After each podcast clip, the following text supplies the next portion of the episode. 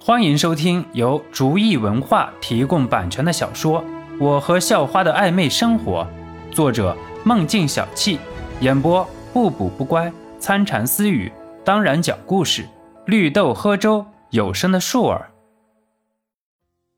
第十一集，做个笔录就可以走了，你们俩要加油哦。陈明说：“陈明知道。”把人打成这样，有点过当的嫌疑。可是，就是一拳下去，谁知道轻重？而且，就算是过当，人家家里也能摆平，不如送个顺水人情了。陈队，这里有个鬼鬼祟祟的女的，不知道和这事儿有没有关系？我们给带回来了。两个警察押着一个女的走了过来。肖诺一看，是刚才那个小太妹。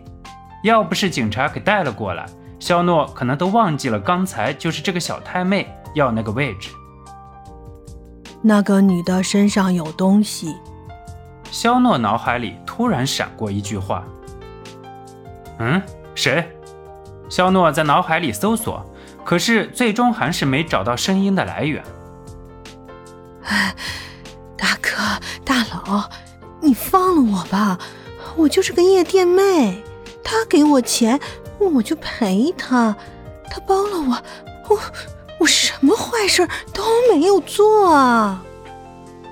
小太妹颤颤巍巍的说道：“哎，好好的姑娘干什么不好？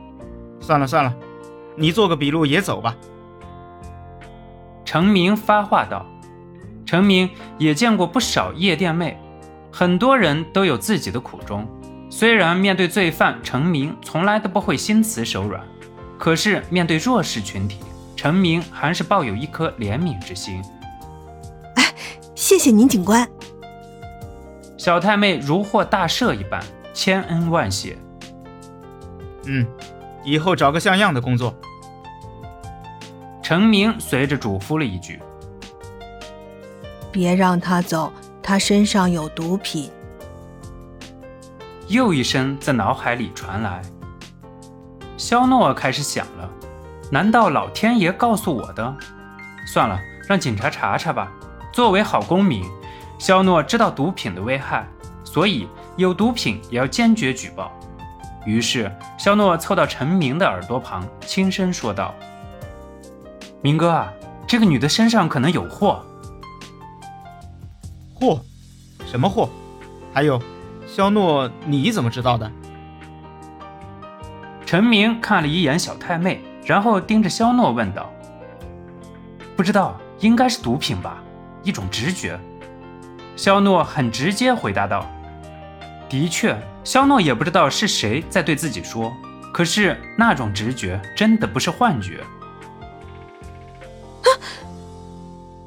小太妹知道藏毒被抓，最轻也是十几二十年，自己最美好的日子就要在监狱里度过了。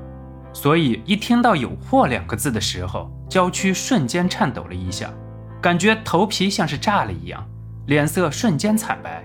的确，作为一个好逸恶劳的小太妹，每天总想着吃好的、穿好的，可是皮肉生意做得太辛苦，而且来钱又慢，所以铤而走险，选择了走毒品这条路。本来陈明不太信肖诺的，毕竟直觉这种东西太奇妙。又太玄幻了，可是当陈明看到小太妹的反应的时候，不知不觉信了几分。你们几个，带下去搜身。面对不法分子，陈明一直都是雷厉风行，果断命令几个女警察带下去搜身。陈队，海洛因。一个女警察跑过来向陈明报告。这次轮到肖诺和程明一起惊讶了。肖诺不知道是谁在告诉自己，而程明则是在惊奇肖诺的直觉。好，带走。行啊，肖诺，不错，我回去给你请功。程明笑着对肖诺说：“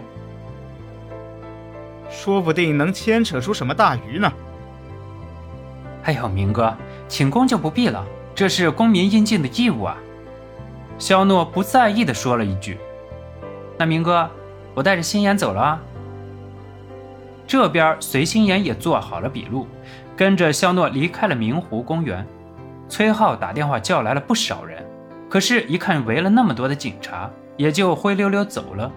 别等到最后人没救出来，想要教训的没有教训，反而把自己的兄弟搭进去。肖诺牵着随心言的手，在马路旁边漫步着。虽然晚上的任务说是来学习英语发音的，不过经过了这么一件事情之后，显然两个人都需要一点时间来平复自己的心情。毕竟还只是象牙塔里的学生，经历的还是有点少。还好明哥来的比较快，要不让那个流氓把人叫来，咱俩不就完蛋了啊？还天天有那么多人讽刺公安系统出警太慢什么的。